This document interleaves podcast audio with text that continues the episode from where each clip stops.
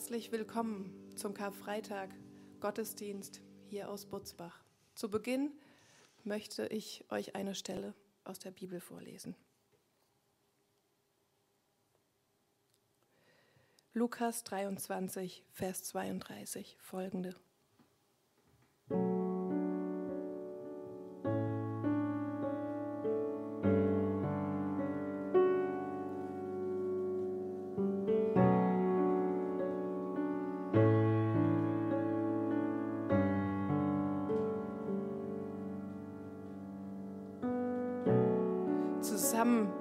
Jesus wurden auch zwei andere Männer zur Hinrichtung geführt. Zwei Verbrecher. Als sie an die Stelle kamen, die Schädel genannt wird, kreuzigten die Soldaten ihn und die beiden Verbrecher. Den einen rechts, den anderen links. Jesus aber sagte, Vater, vergib ihnen, denn sie wissen nicht, was sie tun. Vergib ihnen, denn sie wissen nicht, was sie tun.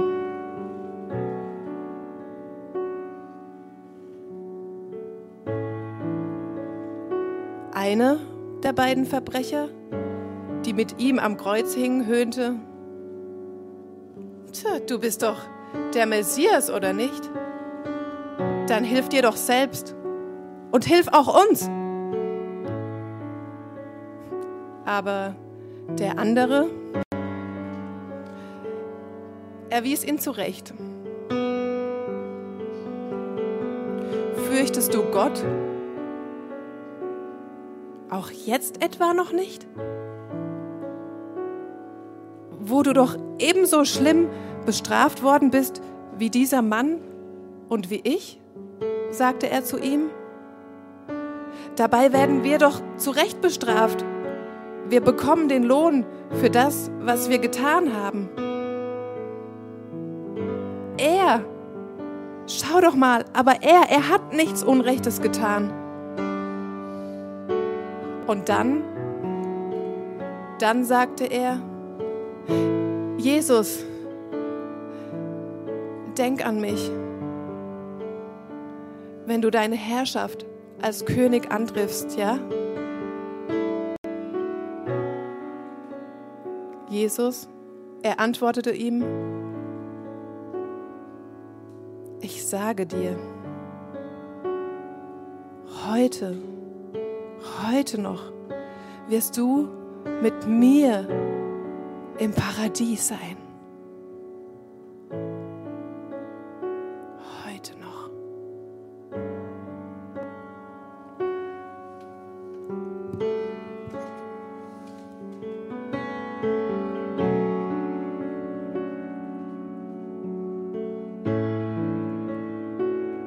Jesus, und das wollen wir glauben, dass du die Kraft hast, uns ins Paradies zu führen, dass du in den Tod hinabgestiegen bist.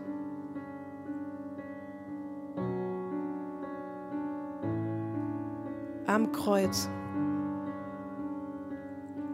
besiegt hast all das, was in uns ist. Und so wollen wir vor dich kommen.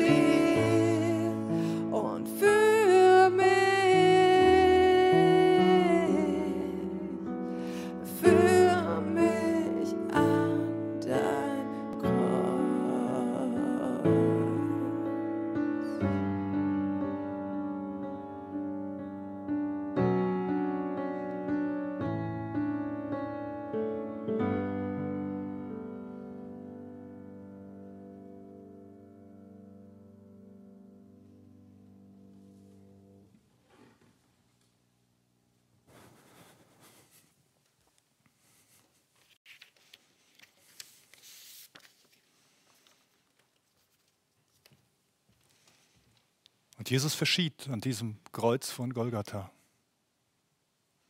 Das Kreuz von Golgatha ist der Ort, an dem die Liebe floss. Ja, genau. Diesen Ort wählte Gott. Diesen Ort wählte Gott, um die Welt mit sich zu versöhnen. An diesem Ort starb der Sohn Gottes. Der Sohn Gottes, der keine Schuld hatte. Er starb dort aus Liebe. So heißt es in Johannesevangelium Kapitel 3. Denn Gott hat der Welt seine Liebe dadurch gezeigt, dass er seinen einzigen Sohn für sie hergab, damit jeder, der an ihn glaubt, das ewige Leben hat und nicht verloren geht. Aus Liebe. Was sich in diesem Vers wie eine romantische Liebesgeschichte anhört, wird auf diesem Hügel Golgatha, auf dieser Schädelstätte, scheinbar zu einem Horrorfilm. Hier soll die Liebe fließen? Hier? Ja, und zwar in einem solchen Ausmaß, wie es auf Erden noch niemals zuvor gewesen ist. In einem solchen Ausmaß, wie die Liebe noch niemals zuvor geflossen ist. Klingt das nicht erstmal paradox? Dieser gottverlassene Ort, dieser kahle Fleck, an dem die Römer reihenweisen Menschen auf brutale Art und Weise hinrichteten. Dieser Ort, an dem wahrscheinlich die Geier kreisten. Dieser Ort voller Schmerz, voller Geschrei, voller Angst, voller Einsamkeit, umgeben von Verbrechern. Und genau dieser Verbrecher, dieser Verbrecher an Jesus Seite, er wird als erster Zeuge davon. Alle anderen sind zu abgelenkt zu erschüttert, zu verstört von dieser Atmosphäre an diesem Ort. Doch er erkennt. Er erkennt etwas, was hier gerade vor sich geht. Und er streckt sich danach aus. Und er darf wahrscheinlich als erster, als erster erfahren und erleben, welche elementaren Auswirkungen dieser Fluss der Liebe hat. Dabei sah es ja so aus, als hätte die Finsternis gesiegt. Heißt es nicht am Ende, ich lese uns gerade diese letzten Verse aus diesem Kapitel nochmal vor. Inzwischen war es Mittag geworden. Eine Finsternis brach über das ganze Land hinein, die bis drei Uhr nachmittags andauerte. Die Sonne hatte aufgehört zu scheinen. Dann riss der Vorhang im Tempel mitten in zwei. Jesus rief laut, Vater, in deine Hände gebe ich meinen Geist. Und mit diesen Worten starb er. Es sah so aus, als hätte die Finsternis gesiegt. Die Sonne verfinstert sich, als wäre alle Hoffnung verloren, als wäre mit Jesus Christus alle Chance auf Errettung, auf Versöhnung mit Gott, mit ihm gestorben. Vielleicht kennst du die Narnia-Filme. Und vielleicht kannst du dich an diese Szene erinnern, wo Aslan, der Löwe, der König, sich freiwillig in die Hände der Finsternis gibt er geht diesen langen Weg hinauf zum steinernen Altar, wo sie ihn hinrichten und ihren Sieg zelebrieren wollen. Siehst du diese ekligen, diese schleimigen, diese bösartigen Kreaturen am Wegesrand? Genauso stelle ich mir Golgatha vor. Und sie fangen an zu feiern und sie fangen an zu jubeln, so als hätten sie den Sieg davongetragen, als sie den Löwen getötet haben. Aber zu früh gefreut. Was wie die größte Niederlage Gottes aussieht, ist in Wahrheit der größte Sieg. Nicht unbedingt für Gott, Gott hätte es gar nicht nötig gehabt. Es ist der größte Sieg für die Menschheit. Dieser Tag, dieser erste Karfreitag dort auf Golgatha, ist der Wendepunkt, auf den sich alles konzentriert. Denn dort am Kreuz hängt eben nicht nur Gottes Sohn, sondern da hängt der Stellvertreter für alle Menschen. In diesem Moment, als Jesus stirbt, sieht Gott nicht nur seinen Sohn, er sieht dich Er sieht jeden einzelnen Menschen und das, was im Leben der Menschen ist, was, was jeden Menschen von Gott trennt. All das sieht er in diesem Augenblick am Kreuz. Diese Atmosphäre auf Golgatha, dieser Ort des Todes ist nicht Gottes Werk. Es ist menschengemacht. Und es, es steht vielleicht ein bisschen als Ausdruck für all das, was wir Menschen, was du und ich imstande sind zu tun. Und all das, all das nimmt Jesus mit in den Tod. Er bündelt all diese Trennung von Gott an diesem Kreuz von Golgatha. Wenn ich in mein Auto Spritzwasser einfüllen möchte, verwende ich meistens einen Trichter. Denn dieser bündelt und kanalisiert das Wasser, was ich einfüllen möchte. Dann muss ich diesen Trichter in die Öffnung halten, dann kippe ich das Wasser rein und dann stelle ich sicher, dass das Wasser auch da ankommt, wo es hin soll. Jesus öffnet am Kreuz von Golgatha den Deckel. Er ist der Trichter. Er ist der Trichter, der bündelt und kanalisiert und all unsere Trennung, all unsere Trennung von Gott mit in den Tod reißt. Da, wo es hingehört. Könnte man sagen, cool. Ist doch super, oder? Ist doch klasse. Die ganze Trennung ist weg. Aber Gott leider auch. Gott ist tot. Jesus ist verstorben. Was bringt dann die Trennung von ihm, wenn er gar nicht mehr da ist? Ich habe euch heute mal eine Sanduhr mitgebracht. So eine Sanduhr ist auch ein Trichter. Also in der Mitte ist ein Trichter, in dem alles gebündelt wird, in dem der ganze Sand zusammenfließt. An einer Stelle, da wo es eng wird. Und so wie der Sand durch die Engstelle fließt, so hat Jesus alle Schuld, alle Trennung, alle Schuld, alle Scham, alle Angst, alle Sünde. Das ist diese Trennung von Gott am Kreuz gebündelt und mit in den Tod genommen. Aber weil Jesus selbst ohne Sünde war, also diese Trennung nicht hatte, konnte er diese Last tragen. Er konnte diese Last tragen, ohne selbst unter der Macht des Todes zu stehen. Indem Gott selbst freiwillig aus Liebe in den Tod geht, stellt Gott alles auf den Kopf. Alle Gesetzmäßigkeiten der geistlichen Welt geraten in diesem Augenblick völlig aus den Fugen. Gott dreht die Sanduhr auf den Kopf. Und nun bündelt Jesus am Kreuz eben nicht nur die Trennung von Gott, sondern auch die Liebe Gottes. Und weil diese Trennung jetzt weg ist, kann diese Liebe Gottes jetzt ganz persönlich empfangen werden auch da, wo sie hingehört, nämlich in den Herzen von uns Menschen.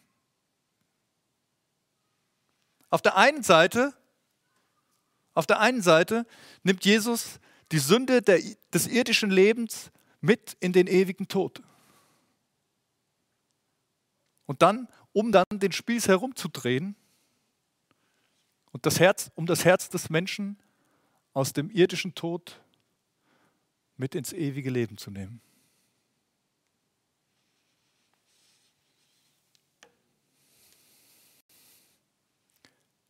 Der genialste, genialste Schachzug, den es jemals irgendwo gegeben hat. Der Ort des Todes wird zur Quelle des Lebens. Das Symbol des Todes, das Kreuz, wird zum Hoffnungszeichen für die gesamte Menschheit. Das Kreuz ist wirklich der Ort, wo die Liebe floss und wo die Liebe bis heute fließt. Als Jesus starb, verfinsterte sich der Himmel und der Vorhang im Tempel zerriss, so haben wir es gelesen. Der Vorhang, der im Tempel hing, war ein monströses Teil, wie eine Mauer, die den Bereich im Tempel trennte von dem, wo die Priester ihren Dienst taten und hinkommen konnten und den Bereich, wo Gott wohnte, wo Gott eingezogen war, wo Gottes Gegenwart war, das Allerheiligste, wo nur einmal im Jahr ein Priester reingehen durfte, um das Opfer darzubringen. Gott war abgeschottet. Na klar, eben wegen dieser Trennung, wegen dieser Sünde zwischen Gott und Mensch. Und jetzt, jetzt an diesem Karfreitag ist der Vorhang zerrissen. Heute deuten wir das in dem Sinne, dass wir sagen, naja, jetzt ist der Weg frei zu Gottes Gegenwart. Jesus Christus sagt selbst, ich bin der Weg, die Wahrheit und das Leben. Jetzt ist der Weg frei durch Christus. Das sehen wir heute so. Aber für die Juden damals war dieses Zerreißen des Vorhangs eine große Katastrophe. Warum? Jetzt war nicht nur der Weg frei in das Allerheiligste, sondern Gott war auch nicht mehr drin. Gott war nicht mehr da. Der Tempel war nicht mehr der Ort von Gottes Gegenwart. Der Ort, an dem er seine Liebe empfänglich machte. Durch Opfer, durch Riten. So konnte das Volk Gottes Liebe empfangen. Aber dieser Ort war jetzt woanders. Nämlich in Jesus Christus. Gott wohnt nicht mehr im Tempel, sondern er wohnt in Christus. Und mit dem Kommen des Heiligen Geistes in allen Herzen die zu Jesus gehören. In all den Herzen, deren Sünden auf ewig tot sind und die auf ewig mit Christus leben werden. Das Kreuz ist der Ort, an dem die Liebe floss und immer noch fließt. Und sie sucht nach Gefäßen, nach Gefäßen, die sich von ihr füllen lassen.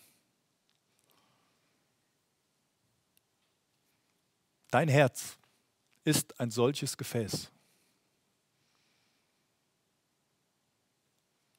Du selbst bist der Ort, wo die Liebe Gottes hingehört. Wo er sie durch den Trichter Golgatha, durch das, was Jesus getan hat, hinbringen möchte. Und wenn wir gleich das Abendmahl miteinander feiern, und ich weiß nicht, vielleicht hast du dir zu Hause schon ein bisschen Brot und Saft oder Wein bereitgestellt, wenn wir dieses Abendmahl feiern, dann bringen wir damit zum Ausdruck, dass wir uns, dass wir uns und unsere Trennung von Gott ans Kreuz von Golgatha bringen. Und seinen, in seinen stellvertretenden Tod hineinkommen und dann auch in die Liebe und in die Gegenwart Gottes hineinkommen. Wir sprechen von Versöhnung. Das, was zwischen uns stand, wird ausgeräumt und das, was eigentlich da ist, im Miteinander, das, was zusammengehört, wird zusammengebracht. Und ich möchte dich fragen, ob du das sein möchtest. Möchtest du das? Möchtest du, dass Jesus der Trichter wird, der sein, deine, deine Trennung von Gott mit in den ewigen Tod nimmt? Und der die Liebe Gottes direkt in dein Herz bringt? Ich frage dich das bewusst, bevor wir das Abendmahl feiern wollen. Nimm dir doch einfach mal einen kleinen Moment Zeit und frag dich selbst. Nimm dir den Moment für dich und für Gott. Frag dich selbst, möchte ich das? Und wenn ja, dann sag es Gott. Laut oder auch still in deinem Herzen.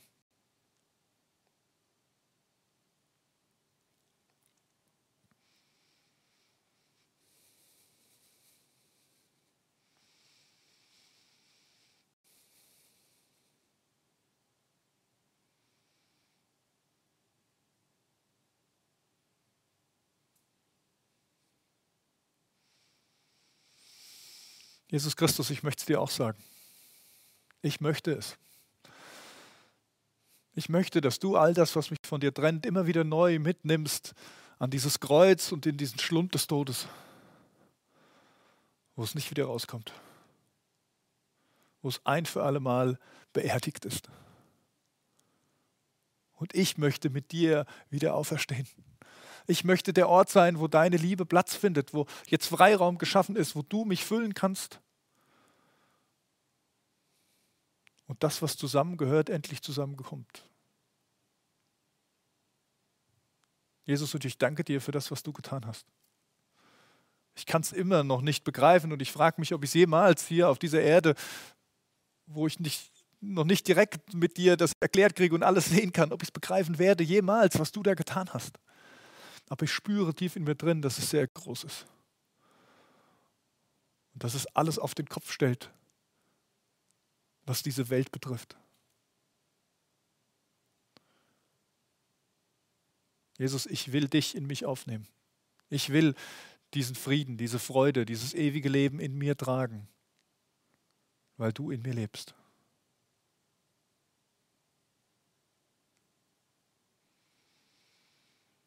Und wenn du so aufrichtig zu Gott kommst, dann darf ich dir zusprechen, dass, dass deine Trennung, dass alle deine Sünde am Kreuz von Golgatha gestorben ist. Und dass Gottes unfassbare Liebe und Gnade dir gilt. Lass, lass dich füllen. Das Abendmahl ist ein tolles Symbol, in dem sehr viel Kraft steckt, um das zum Ausdruck zu bringen. Wir nehmen etwas in uns auf. Wir nehmen Jesus in uns auf und das, was er für uns getan hat. Wir feiern das im Gedenken daran, wie Jesus das Abendmahl mit seinen Jüngern das letzte Mal feierte. Als er das Brot nahm, Gott dankte.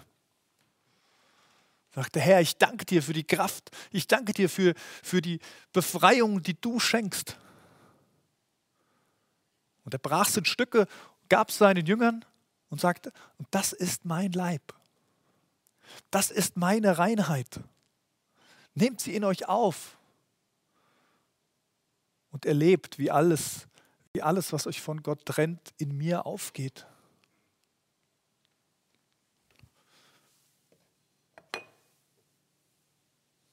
Und danach nahm er den Kelch mit Wein, dankte Gott, sagte Hosianna, Herr, du bist, du bist erhoben, dein Wille geschehe. Du hast die Rettung für die Menschen und ich danke dir dafür. Und er sagte, das ist mein Blut. Das Blut dieses neuen Bundes.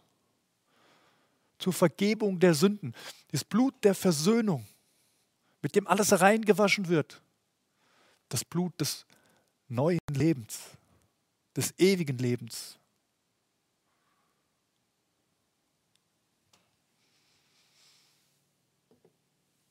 Und er lädt seine Jünger ein, trinkt alle daraus.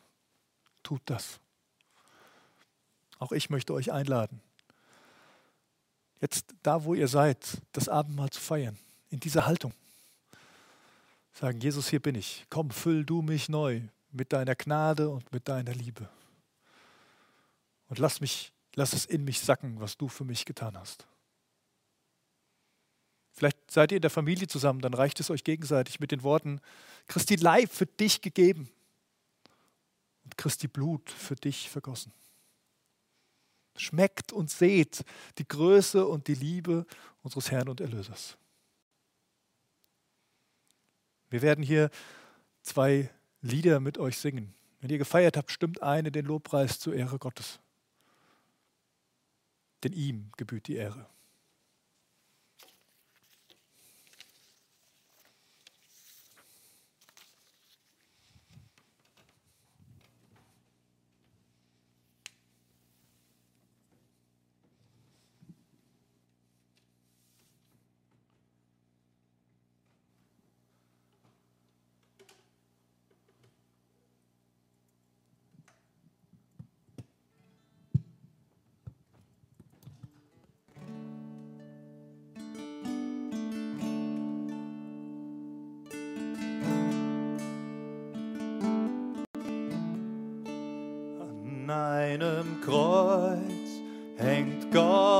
Sohn, der Welten schuf, verlässt den Thron, dem keine Schönheit jemals glich, legt alles ab und stirbt für mich. Obwohl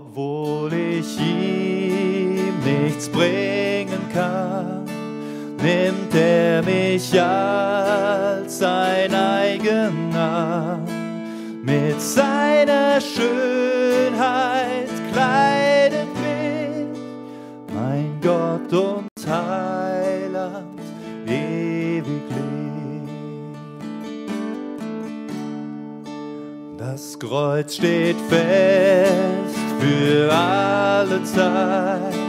Mein Gott ist treu, bleibt immer klar.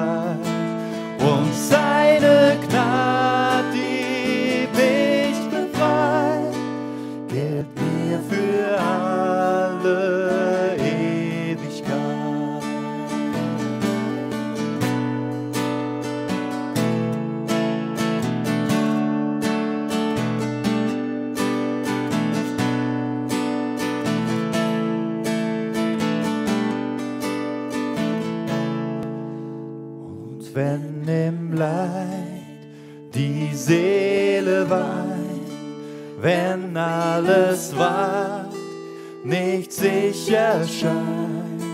Schau ich aufs Kreuz, denn dort steht fest, dass mich mein Retter nie verlässt. Wenn wir dann einmal vor ihm stehen, in seiner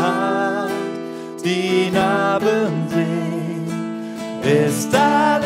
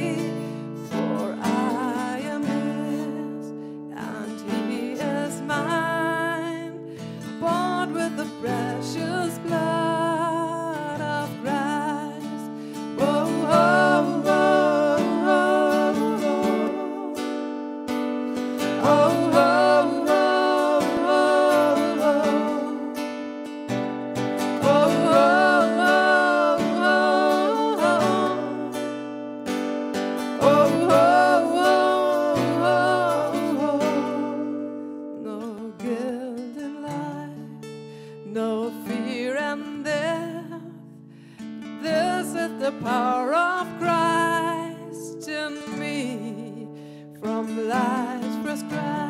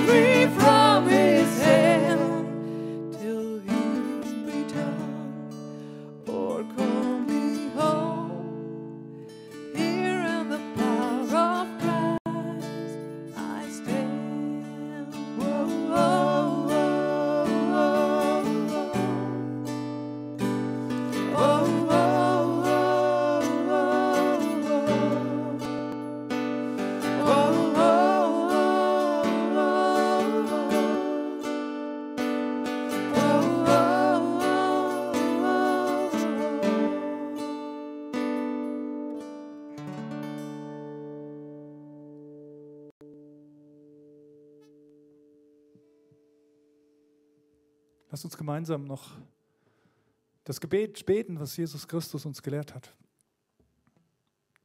Vater unser im Himmel, geheiligt werde dein Name. Dein Reich komme, dein Wille geschehe, wie im Himmel, so auch auf Erden. Unser tägliches Brot gib uns heute und vergib uns unsere Schuld, wie auch wir vergeben unseren Schuldigern. Und führe uns nicht in Versuchung, sondern erlöse uns von dem Bösen. Denn dein ist das Reich und die Kraft und die Herrlichkeit in Ewigkeit. Amen. Ich möchte euch an dieser Stelle noch ganz herzlich einladen zu unserem Gottesdienst am Ostersonntagmorgen um 10 Uhr. Wäre schön, wenn einige live dabei sind. Wir versuchen ein buntes Programm zu machen, wo die ganze Familie vielleicht auch mit am Fernseher oder an den Endgeräten dabei sein kann. Wir haben auch ein Angebot für euch für Gespräche. Eine E-Mail-Adresse, die gab es schon, aber auch eine Telefonnummer, die findet ihr gleich im Abspann. Eine Telefonnummer, wenn man da anruft, kommt man bei einem Tonband raus. Auf diesem Tonband kann man den Namen und die Telefonnummer und vielleicht auch geeignete Gesprächszeiten hinterlassen. Und Mitarbeiter von uns melden sich dann bei Ihnen. Vielleicht ist es dran für dich, so ein Gespräch zu führen. Dann lade ich dich herzlich ein, einfach deinen Namen auf diesem Tonband zu hinterlassen. Jetzt spreche ich euch noch Gottes Segen zu und wünsche euch damit einen gesegneten Karfreitag. Die Gnade unseres Herrn Jesus Christus, die wir am Kreuz von Golgatha erlebt haben. Und die Liebe Gottes des Vaters, die zu uns fließt. Und die Gemeinschaft des Heiligen Geistes sei mit uns allen. Amen und tschüss.